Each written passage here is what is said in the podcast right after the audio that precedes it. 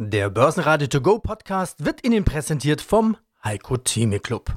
Werden Sie Mitglied im Heiko Theme Club. heiko-theme.de Börsenradio Network AG Marktbericht Der Börsenpodcast Herzlich willkommen bei diesem Podcast. Verantwortlich heute Andreas Groß. An meiner Seite wieder Kollege Peter Heinrich. Wir sind wieder da. Zwei Tage in West Stuttgart mit rund 20 Interviewgästen und 12.000 Besucher, darunter viele Hörer des Börsenradio und Mitglieder des Heiko Thieme Club und viel zu wenig Zeit, um mit Ihnen allen ausführlich zu sprechen. Aber schön zu erfahren, wo und wie Sie uns überall hören. Danke, dass Sie uns mit in Ihr Wohnzimmer oder in Ihr Badezimmer nehmen. Die Interviews vom Tage sind René Hofmann von Vonovia. Wie kann Deutschlands größter Vermieter derart abstürzen? Markus Steinbeiß von der Steinbeiß und Hecker Vermögensverwaltung. Credit Suisse. Der Vergleich zu Wirecard ist so der heftigste, den man aus der Kiste kramen kann, sagt er. Salabomidi von IG ist sich sicher, das ist keine Bankenkrise. Vermögensverwalter Frank Benz von der Benz AG. Liquidität, sagt er, ist ein scheues Reh. Er setzt unter anderem auf Mobilität, Telekommunikation und Pharma. Und Rolf Pieper, Mr. Portfolio oder Rolf of Wall Street, er warnt, Vorsicht, es wird wieder einen Banken-Tsunami geben. All diese Interviews hören Sie gleich in Auszügen, komplett wie immer auf unserer Seite börsenradio.de oder noch einfacher die kostenfreie Börsenradio-App, Ihr Börsenradio für die Hosentasche. In der Nacht vom Montag zum Dienstag gegen 23 Uhr durchwandert die Erde auf ihrem Weg um die Sonne den Frühlingspunkt. Das heißt, ab sofort sind die Tage länger als die Nächte und dann soll es auch tendenziell wieder wärmer werden. Und pünktlich zum Frühlingsanfang schlagen nicht nur die Bäume aus, sondern auch die Anleger, die werden wieder mutiger. Zu Beginn des Montags rutschte der DAX nochmal zurück auf 14.400 Punkte, dann aber ging es kraftvoll nach oben. Der Schlusskurs bei 14.933 Punkten oder 1,3% plus lag nahe am Tageshoch. Und das ist ein gutes Zeichen dafür, dass es auch am Dienstag weiter nach oben gehen könnte. Thema Nummer eins, ganz klar, die Notoperation der Credit Suisse. Der freundliche Wettbewerber UBS übernimmt zum Vorteilspreis von etwa drei Milliarden Schweizer Franken und bekommt dazu noch eine Versicherung von neun Milliarden Franken obendrauf seitens des Schweizer Staates. Schnäppchen oder Peanuts darf man ja nicht mehr sagen in diesem Zusammenhang und deswegen nehme ich die Formulierung von Vermögensverwalter Markus Steinbeiß, der die diplomatischere Variante wählte bei uns im Interview. Er sagte, für die UBS sehr vorteilhafte Kondition.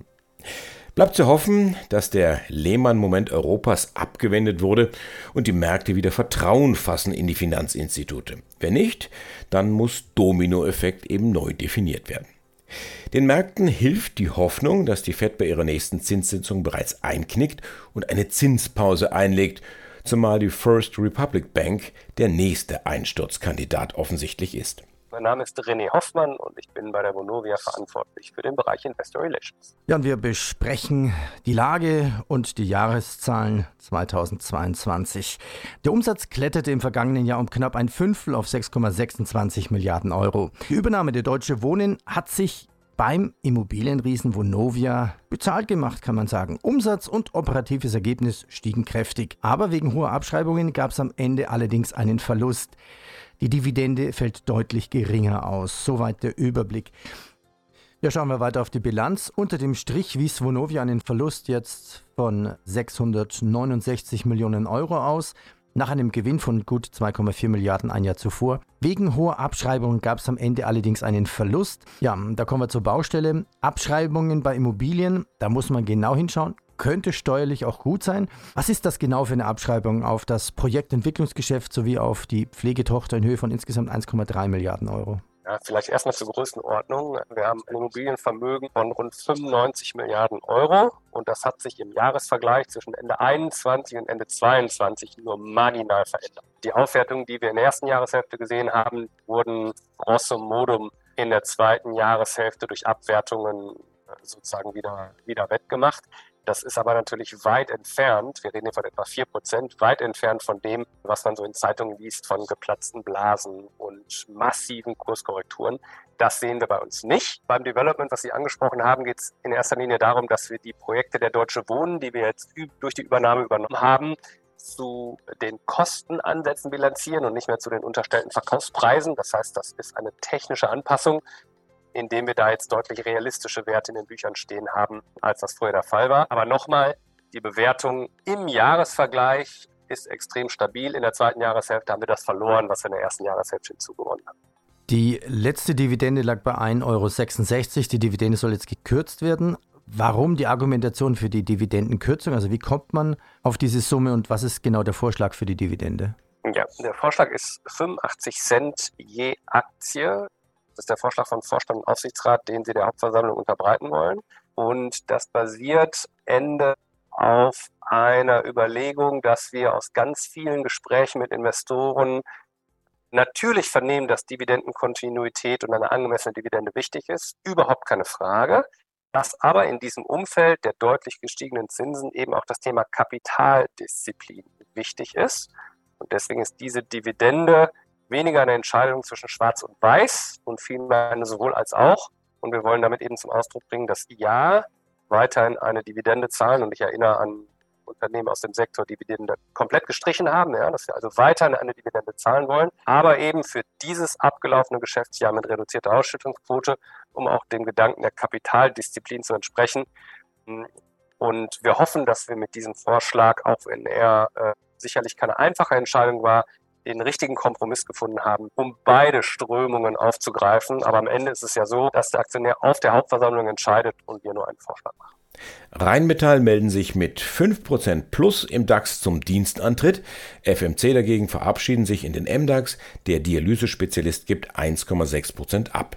Mein Name ist Frank Bettens, Vorstand der Benz AG in Stuttgart. Wir sind eine inhabergeführte private Vermögensverwaltung und kümmern uns um Vermögensfragen unserer Mandanten. Schauen wir nochmal gemeinsam auf den Markt und auf die Marktreaktion. Ich hatte vor diesem Ereignis hatte ich so den Eindruck und auch immer mal wieder Kommentare gehört, oh, jetzt wird der Markt aber gierig. Jetzt werden Probleme irgendwo ausgeblendet, die ja nach wie vor da sind. Aber jetzt geht's nach oben, Jahreshoch gesehen.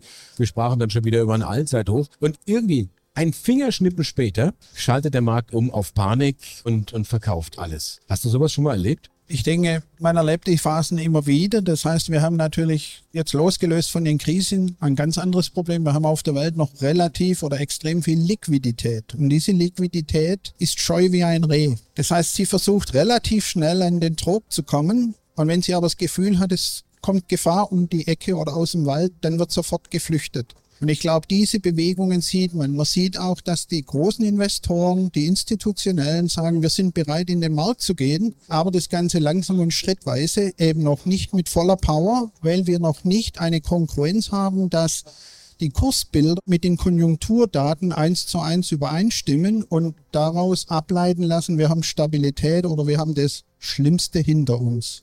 Was machst du denn, wenn dich die Kunden jetzt anrufen in dieser Situation? Machst du das scheue Reh? Kann mir nicht vorstellen. Du machst eher den coolen Bären. Ne? Nein, so will ich das jetzt nicht sagen. Ich sag mal, wir haben uns momentan in der letzten Woche oder in der laufenden Woche aus dem Markt rausgehalten. Wir haben weder gekauft noch verkauft.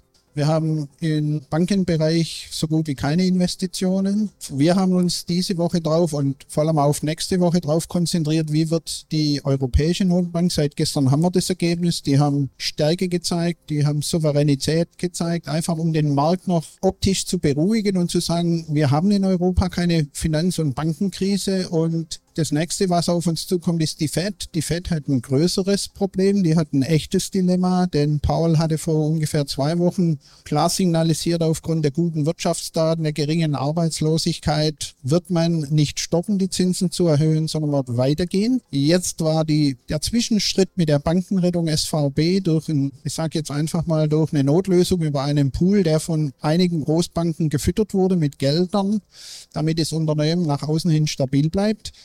Wenn die nächste Woche durch ist, denke ich, glaube, sieht man etwas klarer, wo es hingehen könnte, weil dann, glaube ich, sind wir mit den Zinserhöhungszyklen erstmal durch.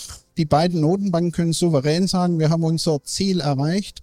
Wir werden allein aus statistischen Gründen vermutlich sinkende Inflation bekommen, weil vor einem Jahr waren wir ungefähr um diese Zeit zwischen vier und fünfeinhalb, sechs Prozent Inflation was rein statistisch, wenn ich Jahr zu Jahr vergleiche, dazu führen muss, dass mein Inflationsanstieg geringer wird. Und das wird vermutlich die Märkte im nächsten Schritt beruhigen. Der Blick nach vorne, wir erwarten keine oder kaum mehr große Zinserhöhungen und dann auf der anderen Seite die Differenz, die geringere Differenz in der Inflation. Gold hatte am Montag die 2000 US-Dollar kurz gesehen, aber umgehend wieder verlassen. 1970 Dollar kostet die Feinunze. Wunderschönen guten Morgen. Heute ist Tag 2 der Invest 2023. Zitat von Ihnen. Es geht in Zukunft nicht mehr darum, wie viel wir mehr haben, sondern es geht darum, wie viel übrig bleibt und wie viel bleibt. Wie meinen Sie das?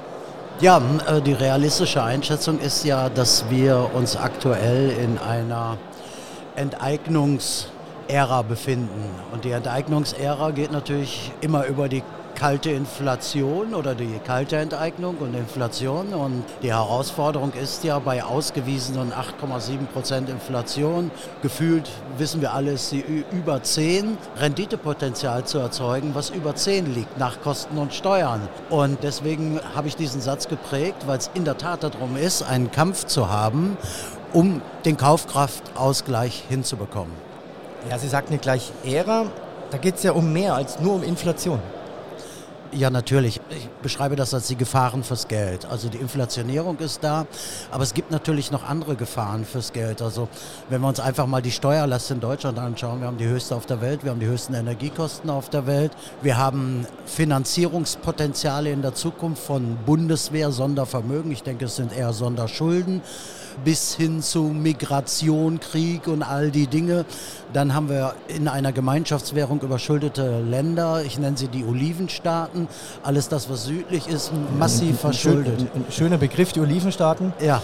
Ja, und dann haben wir natürlich Demografie, ist ganz klar. Ja. Also auf zwei, die arbeiten, die müssen jetzt zwei Rentner finanzieren, es wird nicht möglich sein, es wird nicht funktionieren. Es wird nicht funktionieren. Also ich habe hier heute ja noch auf einer Bühne einen Vortrag und ich zeige da den Altersdöner. Ich nenne den auch den Altersdöner. Sie ist wie ein Döner, sieht es aus. Unten wird es immer dünner und oben ist er relativ dick. Und die Finanzierung der Sozial Versicherungssysteme ist ja insgesamt in Frage gestellt. Schauen wir uns das Desaster in der Gesundheitspolitik einmal an. Wir stellen ja gerade alle fest, dass Krankenhäuser sterben und da eine gewisse hektische Betriebsamkeit in der Politik gerade unterwegs ist. All das muss finanziert werden. Infrastruktur, Bildung und so weiter und so fort. Und deswegen sage ich auch, der, wir sind in einer Enteignungsära, muss man ja mal fragen, wo kommt das Geld her? Kommt es aus der Steuererhöhung? Ich denke, da wird es relativ viel Stress geben. Also muss die Politik versuchen, anders ans Geld zu kommen. Und das geht eben über den Zugriff auf Vermögenswerte. Guten Tag, mein Name ist Markus Steinbeiß von der Vermögensverwaltung Steinbeiß und Hecker in München. Also wir haben jetzt festgestellt, die EZB, die hat kein Auge zugedrückt, die hat erstmal beide Augen weiter aufgerissen. Aber was bedeutet das jetzt für Sie, Ihre Strategie 2023 vielleicht 2.0 adjusted? Mir ist gar nicht so bange, also jetzt was die Kapitalmärkte für das laufende Jahr betrifft. Wir haben Wachstumspotenziale, die sich, die sich heben lassen. Wir sehen eine immer noch resiliente wirtschaftliche Situation in den USA. Wir sehen, dass sich weite Teile Asiens erholen, auch vielleicht sogar nachhaltig erholen können aufgrund der, der Wiederöffnung Chinas nach der Zero-Covid-Strategie. Das heißt, wir diskutieren immer Probleme, die andere uns von, der, von den Wachstumspotenzialen her viel wichtigere Regionen gar nicht haben. Das Inflationsthema ist in Asien in weiten Teilen nicht vorhanden. Wie Sie wissen, sind die Inflationsraten in China bei einem Prozent. Das heißt, da sind auch massive oder, oder deutliche Potenziale zu sehen, was Stimulus anbetrifft. Also mit anderen Worten, wir können uns durchaus vorstellen, dass wir jetzt keine exponentiellen Wachstumsdynamiken in diesem Jahr entfachen können, aber dass wir ein solides Wachstum, ähnlich wie es der IWF prognostiziert, mit knapp unter drei Prozent auf auf der globalen Basis erreichen können. Und das setzt auch in Europa, wenn wir Richtung europäische Aktienmärkte oder deutsche Aktienmärkte schauen, Fantasien frei. Die Bewertungen sind durchaus nicht dazu angetan, dass man hier von der Überbewertung sprechen kann. Und ich denke, dass es viele Investitionsvorhaben immer noch gibt, immer noch, die immer noch in der Pipeline sind, die in den nächsten Wochen und Monaten durchaus verhindern werden, dass wir uns in einen sehr schweres rezessives Fahrwasser bewegen. Aber wie gesagt, wir haben es eingangs diskutiert, im Bankensektor, die Kuh ist noch nicht vom Eis. Der Bankensektor ist enorm wichtig, insbesondere im europäischen Raum, insbesondere im deutschen Raum für die Refinanzierung der Wirtschaftstätigkeiten.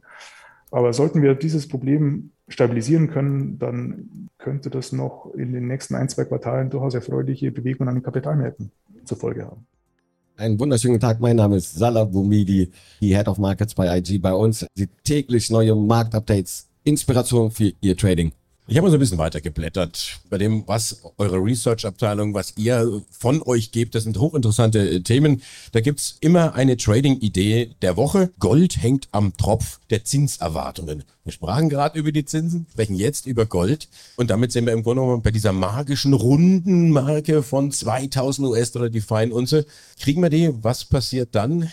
Die Ungewissheit, sehr wichtiger Punkt, zur Unsicherheit. Die Ungewissheit ist relativ hoch am Markt und der Goldpreis zieht dementsprechend jetzt auch aktuell an. Dieser sichere Hafen, den haben wir in den letzten Jahren oft vermisst, wo dieses Risiko eigentlich am Markt war. Aber jetzt, just zieht Goldpreis an. Ich kann mir durchaus vorstellen, das ich, habe ich auch schon eingangs des Jahres gesagt, dass wir das Allzeithoch nochmal erreichen und wir sind, stehen schon fast kurz davor. Was ich auch noch gefunden habe, US-Aktien, die Top-US-Aktien, die ihr verschickt hattet, das waren, da waren dabei Walt Disney, General Motors, Meta-Plattform, also die, die Facebook, Medtronic, Wells Fargo, Bank of New York, Mellon, Broadcom und JP Morgan Chase. Also aus der Hüfte geschossen. Gilt das noch? Dass es jetzt, du weißt, wie die Märkte sind leicht veraltet bei Banken. Da muss man natürlich jetzt das Risiko, da muss man schauen, was für eine Risikoaffinität man hat. Da würde ich ein bisschen rausgehen. Ich würde eher jetzt eine Korrektur dafür machen und sagen, defensive Werte, da sehen wir gerade, fließt das Geld hin. Das, wer wird gemieden? Finanzdienstleister, Versicherer, Banken für eine kurze Zeit. Das kann sich natürlich ändern, aber wir sehen immer, wenn die Risiken ansteigen, geht man gerne in defensive Werte. Und du hast einige Werte auch genannt, die sehr interessant sind und die wir unter dem Stichwort Könige oder Kinder Kings kennen, Dividendentitel,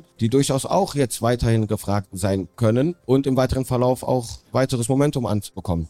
Du schreibst ja vermutlich an dem nächsten Brief jetzt hier die, die Trading-Idee, die nächsten äh, Top-Aktien. Komm, wir sind unter uns. Nimm mal ein paar Titel. Der Deutsche Telekom ist sehr interessant, bleibt auch weiterhin interessant. Eine Heineken zum Beispiel aus Europa jetzt, wenn wir in Europa bleiben, oder eine Louis Vuitton Moet Hennessy sind für mich Kandidaten, die durchaus interessant sind. DAX ist natürlich auch interessant. Komm, ich weiß aus langjähriger Erfahrung mit dir, du bist ein Freund der Charttechnik. Wie sieht es jetzt momentan aus? Schwierige Situation, aber wo geht die Reise hin? Die Z-Bank hat gestern gesagt, 16.000 Ende des Jahres. An der Börse darf ich mir keine eigene Meinung machen. Der Markt macht die Meinung. Ich würde auch sagen, klar, Unsicherheiten, der Markt müsste fallen, aber wir sind die 14.800 Punkte Marke wird gehalten. Make it or break it und bis dato hält diese Marke. Ich muss sagen, am Ende des Jahres kann ich mir durchaus vorstellen, dass wir so mit 5, 6 Prozent äh, Rendite aus dem Markt gehen. Ist auch ein US-Vorwahljahr. Deswegen 16.000 ist nicht unrealistisch, ist durchaus möglich. Ich hoffe, dass dieser Podcast informativ für Sie war. Empfehlen Sie uns doch gerne weiter, verlinken Sie uns oder bewerten Sie uns besonders positiv.